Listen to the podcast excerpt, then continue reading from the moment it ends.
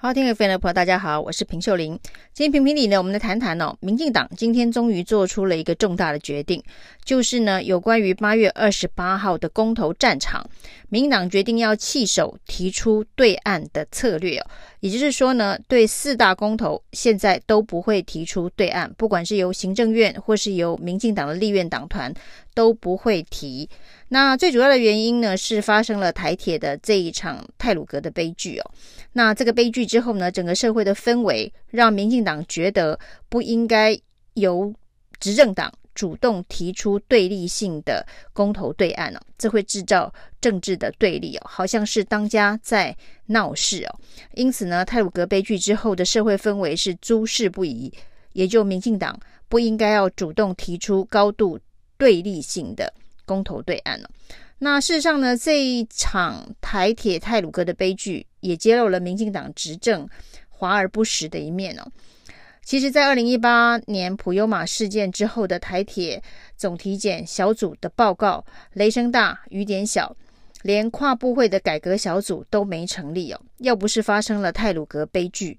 大家恐怕不会一一的检视，一一的追踪哦。发现了苏贞昌居然呢，连这个总体检报告的内容简报都没有听过。那这么多的专家学者，包括了台铁，包括了交通部，都在等苏贞昌听完报告做出指示跟核定哦。不过苏贞昌连这一个报告的会议都没有召开哦，那当然整份报告也就没有核定。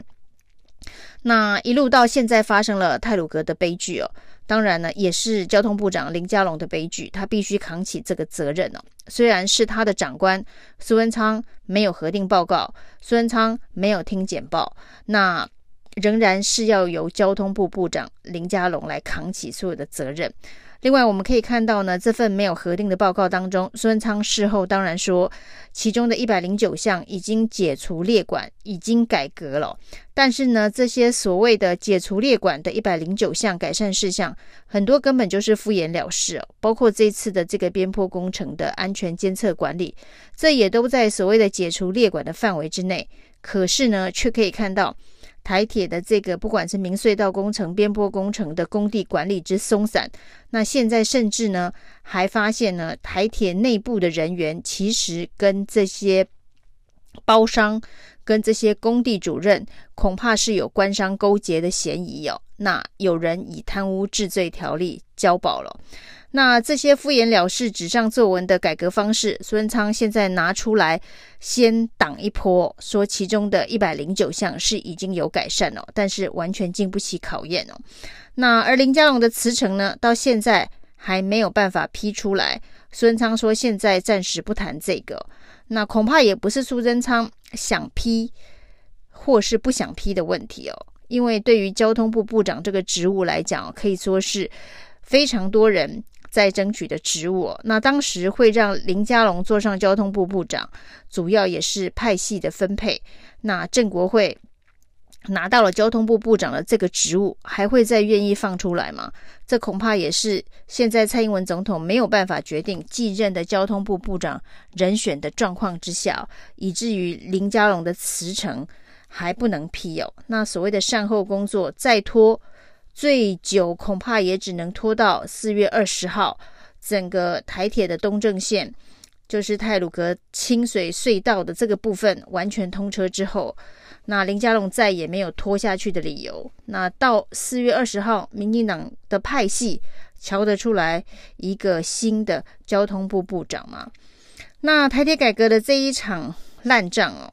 那现在呢，看起来。又想要用蔡英文总统宣示台铁一定会改革到底，不要怀疑政府的决心，这样子口号的方式哦，稀里呼噜的想要带过。但是呢，接下来八月二十八号的四大公投哦，恐怕还是得见真章哦。到时候的选民会用票数来告诉民进党政府哦。每一次都想要用华丽的口号稀里呼噜的过关哦，这一招是不是每一次都有用哦？那这个投票的结果呢，展现出来的呢，恐怕就是人民现在到底有多生气啊？多气民进党的改革华而不实，全部都是口号。那这四大公投呢，现在因为诸事不宜的社会氛围，民进党如果决定要弃守，提出对岸这个正面对决哦，那接下来的方式呢，恐怕就是要诉求这四大公投这个对于台湾利益的重要性哦，其实对于民进党执政利益的重要性哦，要保台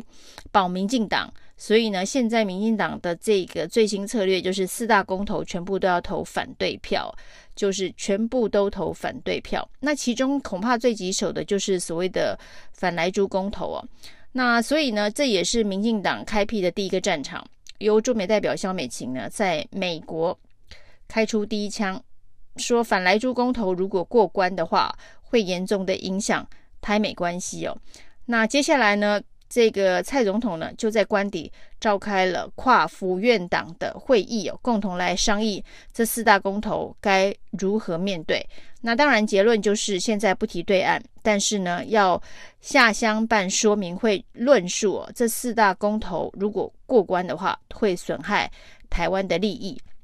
所以为了保台。必须要四大公投都投反对票。蔡总统呢，轻轻松松就召开了一个跨府院党的会议哦，来谈民进党的执政危机，怎么面对这四大公投？为什么一个台铁的跨部会小组的会议要召开有这么困难哦？跨府院党会议这么容易就召开哦，跨部会的台铁改革小组会议为什么拖了两年，迟迟无法召开哦？那当然呢，今天的共识是说，社会氛围不提对岸哦，不升高对立，但是呢，要诉求的是，如果呢四大公投过关会损害台湾的利益，要正面保卫台湾的利益，就要四大公投都投反对票。那这样子的一个论述哦，考验的是。人民对民进党的信任度还有多少？这的确是一个非常的高的风险。这等于就是对于蔡英文政府的执政的一个信任投票。这四大公投如果通通都过关的话，代表说民进人民对于民进党现在执政所提出的一些。政策规划，不管是方向上的不认同，或者是执行能力上面的不认同哦，或是对于这一个政党的支持度跟信任度的一个否决，就会是一个非常大的执政危机哦。那如果这已经形成是对民进党执政的一个信任投票，所以接下来不管是反莱猪公投榜大选，或是核四重启，或是反对三阶的任何一项公投，对民进党来讲，都必须要。有很有力的说服的论述哦，让已经这么多人联署的公投，大家出来投下反对票，比同意票还要高，这的确是相当高难度的。特别是这个反莱猪公投，连民进党的明代都说，这个下乡不知如何论述哦，就是要。民众支持莱猪开放进口，那支持莱猪开放进口，我们到底实际上会得到什么样子的利益？到目前为止哦，就像萧美琴所说的，如果反莱猪公投过关的话，会影响台美关系哦。但是我们看到，其实美国对于民党政府也是蛮不留情面的。民党政府在开放莱猪的时候所想出的办法，是在台湾的这个肉品市场上面。明确的标示美国以及台湾，就是标示产地。那这个做法呢，甚至美国的贸易代表署也是非常不满哦，也提出说这就是一种贸易障碍，就是我们标了美国猪、台湾猪，似乎是暗示美国猪是有害的、有害健康的，那这是一种贸易障碍。那连美国猪都不能标示哦，所以呢，在野党顺势提出哦。他不让我们标产地，那我们就直接标有没有含莱克多巴胺，这等于是反将了民进党政府一军哦。那如果标示有没有含莱克多巴胺这件事情，反而对于美国来讲是比较不具有贸易障碍的话，民进党又该如何接招？那这一招接下去哦，恐怕会让反莱猪公投更添残火。谢谢收听。请继续关注好好听 FM，并分享给您的好朋友。